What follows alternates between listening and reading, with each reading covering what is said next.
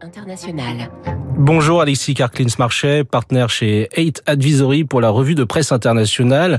Euh, Bonjour Eric. Ce matin, vous consacrez euh, donc cette revue de presse euh, exclusivement à l'Ukraine. Vous avez choisi un premier article du Moscow Time, journal russe. Oui, c'est un journal indépendant euh, qui est effectivement russe et dont l'équipe de rédaction est aujourd'hui en partie réfugiée en Europe de l'Ouest et qui revient sur le terrible bilan humain de la guerre. Selon certaines sources occidentales, Eric, ce serait près de 180 000 soldats russes et 100 000 soldats ukrainiens qui auraient été tués ou blessés, même si on le sait, les deux camps communiquent très peu sur les pertes réelles au front.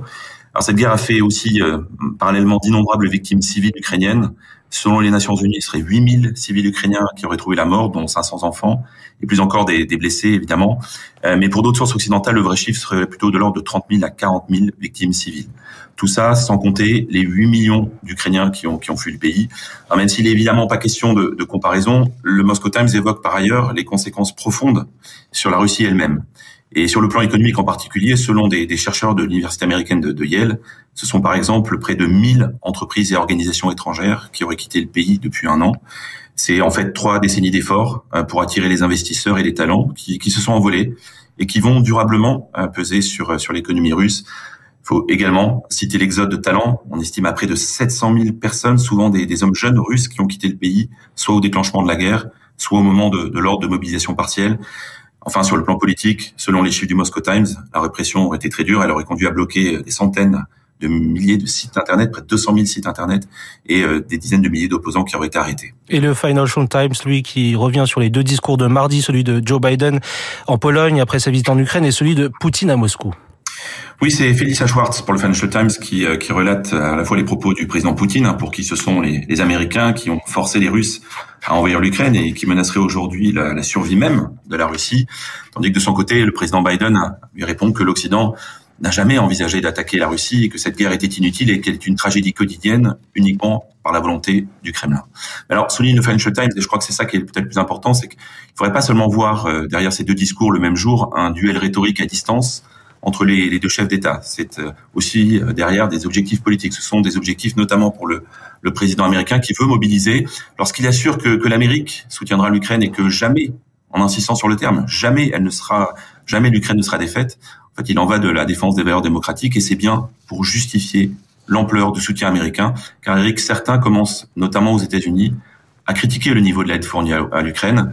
De fait, ce soutien est massif. Hein. Selon les chiffres du Financial Times, les États-Unis ont fourni 30 milliards de dollars en matériel militaire, 13 milliards de dollars d'assistance financière et 2 milliards de dollars d'aide humanitaire.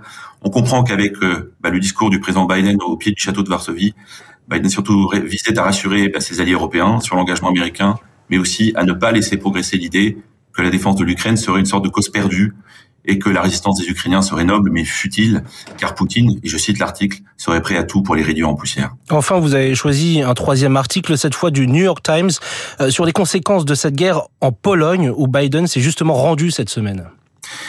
Oui, euh, cette guerre euh, aux frontières de l'Europe va entraîner des répercussions durables sur d'autres pays, et notamment sur la Pologne, peut-être plus que sur aucun autre pays, évidemment en dehors de l'Ukraine. Selon les, autorités polonaises, il y aurait eu 10 millions, 10 millions de passages à la frontière entre la Pologne et l'Ukraine depuis un an. Et des efforts considérables des autorités et des familles polonaises ont, été faits depuis, depuis 12 mois pour accueillir ces millions de réfugiés. il y a eu un, extraordinaire élan de solidarité des Polonais, on en a vu les images, qui est d'autant plus remarquable que le pays avait encore récemment une politique migratoire assez stricte, hein, on le sait, et que les rancunes entre la Pologne et l'Ukraine, qui remontent à la Deuxième Guerre mondiale, étaient encore vivaces. Et comme le résume un, retraité polonais, qui est d'ailleurs cité dans l'article, et qui se rendait à la frontière pour apporter nourriture et, et approvisionnement, euh, je vais aider les réfugiés ukrainiens, dit-il mais la Russie représentera toujours un plus grand danger. Alors selon le, Premier ministre polonais Morawiecki, il y a encore 2 millions d'Ukrainiens aujourd'hui qui sont réfugiés dans le pays. C'est moins que les 5 millions dans les semaines qui ont suivi l'invasion, mais c'est quand même plus que la population de la capitale Varsovie. Il y a plusieurs exemples qui sont pris, je vais en prendre un, dernier si vous me permettez. C'est le cas de la ville de, de qui est l'ancienne Breslau allemande, qui est la grande ville de l'ouest polonais. Une ville qui comptait 640 000 habitants avant la guerre et qui accueille aujourd'hui près de 250 000 Ukrainiens. Alors évidemment, ça ne plaît pas à tous les habitants, dans un pays qui a souvent été vu comme conservateur et jaloux de son identité, mais dans les faits, les tensions sont restées marginales et je crois, Eric, ce matin, il était important de rendre hommage au peuple polonais qui, dans son immense majorité, s'est mobilisé et a fait preuve d'une incroyable générosité, bah, tandis que des milliers, des milliers de réfugiés arrivaient chaque jour dans les, les gares du pays. Clairement, la, la Pologne aujourd'hui eh bien une puissance européenne qui va compter dans les prochaines années. Merci Alexis Karklins Marché pour cette revue de presse internationale.